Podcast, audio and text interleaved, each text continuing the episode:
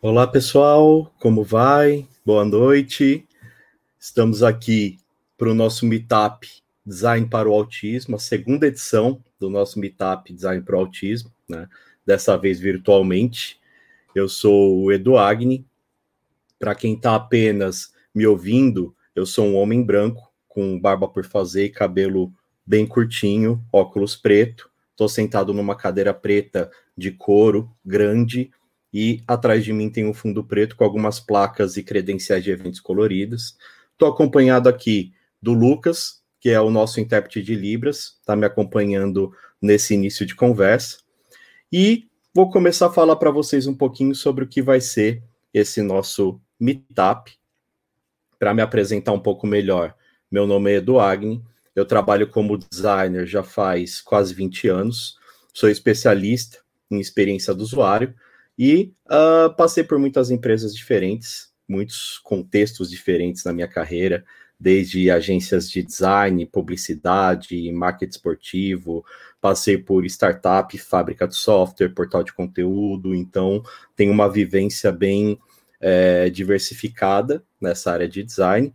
E nos últimos anos eu venho me dedicando a Mergo, que é essa escola focada na área de experiência do usuário, que procura uh, trazer ensinamentos, procura trazer eventos que possam compartilhar experiências junto com a comunidade.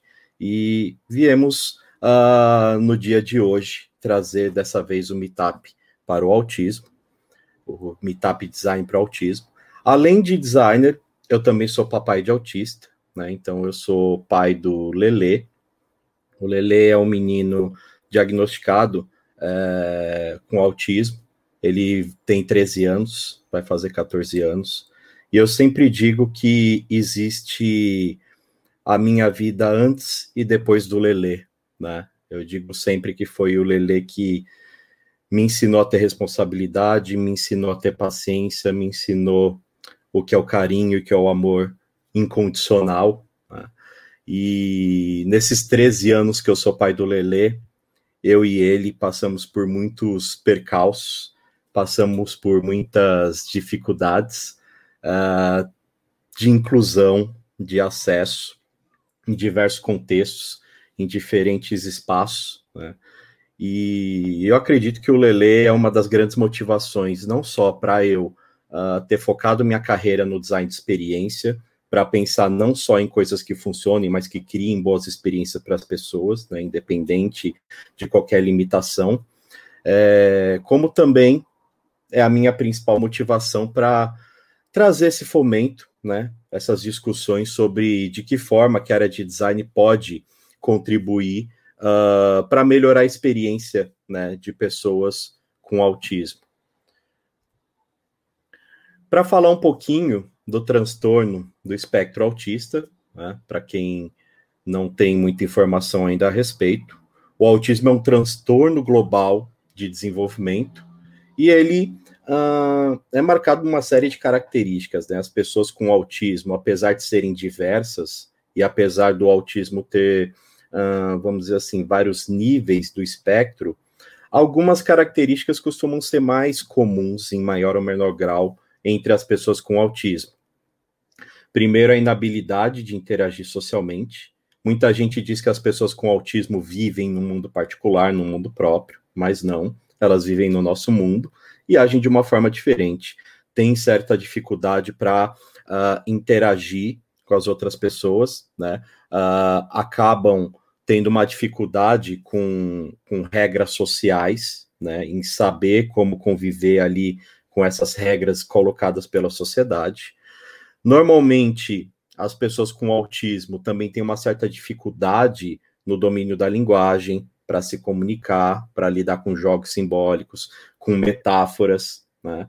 É, a gente tem que ter uma grande preocupação ao usar metáforas na hora que estiver lidando com pessoas com autismo. Elas têm muitas vezes a coisa de entender e compreender isso de uma forma literal. Né? As pessoas com autismo normalmente têm um padrão de comportamento restritivo e repetitivo, então eles são muito apegados à rotina, eles são muito apegados aos horários, são muito apegados à forma deles de fazer as coisas, são muito apegados à repetição, né? tem padrões estereótipos repetitivos de movimentos, de falas, né? É, a ecolalia, né, que é a fala baseada em repetição. E muitos deles também têm uma hipersensibilidade, né, a estímulos, né, como luzes, como sons. Uh, o Lele, por exemplo, ele sempre teve uma dificuldade muito grande de lidar com o som de outras crianças gritando, falando alto, né? Então, festa de aniversário sempre foi muito difícil para a gente. A, vida escolar dele sempre foi muito difícil, né? Vida escolar é basicamente um espaço com crianças gritando, né? É, outros autistas têm outros tipos de dificuldade. Conheço autista que tem é, uma hipersensibilidade para sons é, de metais ou então para locais muito iluminados. Tem amigos meus autistas que usam óculos escuro por vezes até à noite, né, devido à hipersensibilidade. Então essas são algumas das características. O autismo em números, né?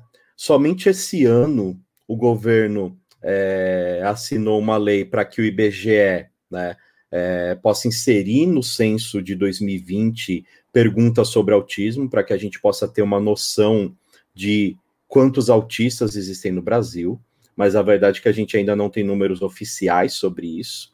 Se a gente for considerar números dos Estados Unidos, somente para ter uma ideia, né?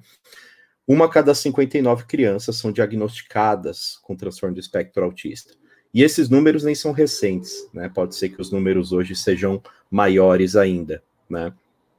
E a verdade é que, mesmo não tendo números oficiais no Brasil, a gente estima que existam aproximadamente 2 milhões de autistas no Brasil. Ou seja, é uma fatia significativa da nossa população. E aí eu venho pensar, venho trazer, né? Por que, que a gente vai falar sobre design e autismo, né? A verdade é que quando a gente está falando de acessibilidade, tanto no design quanto na arquitetura, né? Nessas ciências do artificial, na criação de artefatos e espaços, normalmente, quando a gente fala de acessibilidade e desenho universal, as discussões passam sempre pelas deficiências físicas e muitas vezes acabam não passando pelas deficiências cognitivas. Então, nós vemos espaços que muitas vezes são adaptados com uma rampa para um cadeirante subir, mas que não tem é, a ambientação de luzes ou de sons ou de outras características é, trabalhadas para que pessoas com deficiências cognitivas e não físicas é, possam usufruir desses espaços ou desses produtos e serviços. Né? Então, quando a gente está falando do transtorno do espectro autista, a gente está falando de uma deficiência que é cognitiva, né? E não só o trabalho com espaços, ou com luzes, ou com sons, é, tem que ser pensado, mas todo o contexto, toda a formulação escrita, por exemplo, né? Se o autista ele tem uma compreensão mais literal, a gente tem que tomar dificuldade em como agir é, nos nossos produtos, em termos de linguagem. Né? Então, uh, eu acredito que é necessário a gente trazer a discussão não só para acessibilidade para o autismo, como para outros tipos de deficiências cognitivas. Dia 2 de abril é comemorado o Dia Mundial da Conscientização do Autismo. Né? Essa é uma data oficial, foi criada pela ONU em 2007, tá? é, e ela serve justamente para a gente fomentar discussões e conscientizar as pessoas sobre a importância de se preocupar com o transtorno do espectro autista e com as pessoas que estão dentro desse espectro, né? Esse meetup é a segunda edição, porque a primeira edição aconteceu presencialmente, com a presença de cerca de 60 pessoas, aconteceu é, justamente no mês de abril, né, justamente em comemoração ao Dia da Conscientização do Autismo. Esse ano deveria ter acontecido presencialmente também, uh, não foi possível devido à pandemia, devido à quarentena, e a gente acabou adiando um pouquinho o evento para acontecer, mas cá estamos trazendo essa discussão para a comunidade, né, mais uma vez, pela segunda vez, e a gente procurou trazer é, para fomentar essa discussão, uh, alguns profissionais que vêm fazendo o trabalho no sentido de ajudar a criar produtos, serviços, é, espaços e ambientações uh, que auxiliem as pessoas que, que estão dentro do espectro autista a poder uh, conviver melhor em sociedade, a poder interagir melhor com outras pessoas, a poder é, ter autonomia de realizar suas atividades sem nenhuma limitação. Nós vamos ter daqui a pouquinho a primeira palestra com Cristiano Ferreira e com Isabelle Teixeira, processo de criação do projeto Autismo. A gente vai ter também uh, às 20 horas, a, a, palestra com Marcelo Rocco e com Ricardo Oliveira sobre como criar um ambiente de trabalho saudável para o autista. Nós vamos ter às 20 e 40 a palestra com Henrique Gomes e com a Júlia, é, Austic, vibre na sua frequência. E a gente vai ter às 21h20 com a Joyce Rocha e com Caio Boggs, processos da Infinitivo para acompanhamento do autismo. No final, eu vou fazer um breve encerramento com vocês, falando sobre como quebrar o ciclo de invisibilidade. Né? Então, espero que vocês possam aproveitar o conteúdo que a gente está trazendo aqui, espero que vocês possam aproveitar todas as discussões e que isso possa fomentar é, com vocês nos espaços onde vocês convivem, no trabalho, no dia a dia, com família e amigos, que possa fomentar essas discussões e que a gente possa, de fato, quebrar o ciclo de invisibilidade para essas pessoas e ajudar com que elas tenham uma convivência mais real em sociedade junto conosco. Queria agradecer para vocês que estão online nos acompanhando e dentro de alguns minutinhos a gente vai começar com a palestra seguinte. Obrigado e até daqui a pouco.